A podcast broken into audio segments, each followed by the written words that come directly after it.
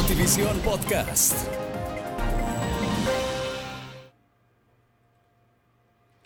¿Qué tal amigos? Bienvenidos a nuestro podcast de Notivisión. Hoy vamos a abordar un tema sumamente importante y es que tiene que ver con la salud de nuestros habitantes. Vamos a analizar eh, algunos estudios que se han venido desarrollando y algunos datos que recomienda la Organización Mundial de la Salud fundamentalmente sobre la obesidad en el planeta. Pero vean ustedes, Bolivia no está libre de la obesidad. Y esto debido al comportamiento alimenticio fundamentalmente y el comportamiento social de las personas. Pero lo que preocupa más aún es el hecho de la obesidad de nuestros niños. La obesidad y sus consecuencias están en aumento en todas las edades y regiones del mundo.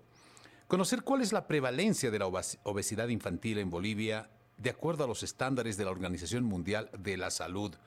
Este es un estudio descriptivo que se realizó hace bastante tiempo, donde se analizó las consecuencias demográficas y salud realizadas en el país en los últimos 19 años, aplicándose los puntos de corte determinados por la OMS. Pero, ¿el sobrepeso y la obesidad, cómo se definen? Como una acumulación anormal y excesiva de tejido graso que puede ser perjudicial para la salud. Para identificar ambas condiciones se utiliza el índice de masa corporal, que es un indicador simple de la realización del peso y talla. El incremento de esta patología a nivel mundial, sus consecuencias y el costo que demanda la atención de sus complicaciones es una carga muy grande para los servicios de salud de todos los países y sobre todo una amenaza para la calidad de vida de la población. Se constituyen el quinto factor principal de riesgo de defunción en el mundo. El sobrepeso y la obesidad infantil han adquirido notoriedad en los últimos años. Alrededor de 43 millones de niños y niñas menores de 5 años están afectadas por esta condición. La mayor parte de ellos vive en países en desarrollo como el nuestro. Los niños y niñas obesos tienen riesgo de obesidad en la edad adulta y como consecuencia de ello discapacidad y muerte prematura. La región latinoamericana no escapa a esa tendencia mundial. Se han informado prevalencias crecientes de obesidad y de enfermedades crónicas. Se relacionan sobre todo con la alimentación. Un porcentaje de sobrepeso y obesidad ocurre en la edad pediátrica. Factores y determinantes asociados con otro estudio que detalla como países de Chile y Brasil a lo largo de todo el crecimiento.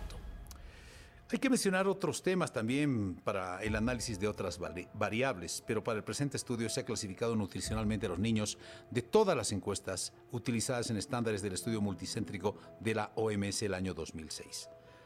Eh, también vamos a mencionar otro aspecto que es relevante. A ver, ¿qué sucede con la obesidad de los niños? Eh, en Bolivia existe escasa literatura sobre este problema en la edad pediátrica. Sin embargo, hay evidencia de que estamos en plena transmisión nutricional. Datos publicados señalan un porcentaje mayor al 6% de sobrepeso y obesidad en niños y niñas menores de 5 años. Medido por la relación peso para la talla usando varios patrones. En Bolivia, el problema nutricional de mayor prevalencia es la talla baja, que es un factor de riesgo todavía para el desarrollo de sobrepeso y obesidad posterior. La política nutricional del país destinada a la niñez a partir del año 2006 ha sido enfocada en la reducción de talla y peso bajos, sobre todo en el niño menor de dos años, un rango de edad en el que cualquier problema afecta de manera irreversible del desarrollo y crecimiento futuros.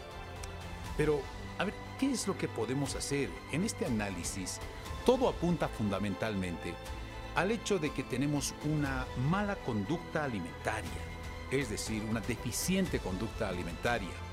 Eh, principalmente algunos estudios científicos señalan que, por ejemplo, las personas deberíamos alimentarnos por lo menos cinco veces al día. Pero ¿cuántas veces comen nuestros niños? En algunos casos muchos niños se van sin desayunar a la escuela. Otros simplemente eh, comen comida que no tiene ningún tipo de nutrición, como la conocida comida chatarra. Pero el peor factor es el desorden alimentario acompañado de la falta de actividad física. Es decir, los niños y niñas están completamente eh, imposibilitados de realizar ninguna actividad física. Por ejemplo, se recomienda que para combatir la obesidad todos deberíamos caminar mínimamente una hora y practicar varias actividades, entre ellas el deporte, que es fundamental. Ahora, estos estudios revelan, además de la mala nutrición, la falta de actividad física. Nosotros queremos convocarlos a ustedes, llamarlos a la reflexión para cambiar nuestras actitudes en cuanto a nuestra alimentación, el sobrepeso, pero fundamentalmente el hecho de quedarnos sentados por muchas horas. Hay que hacer actividad física y comer sano. Muchas gracias por habernos acompañado en, esta, en, esta, en este resumen de nuestro podcast Notivisión. Será hasta la próxima. Un abrazo.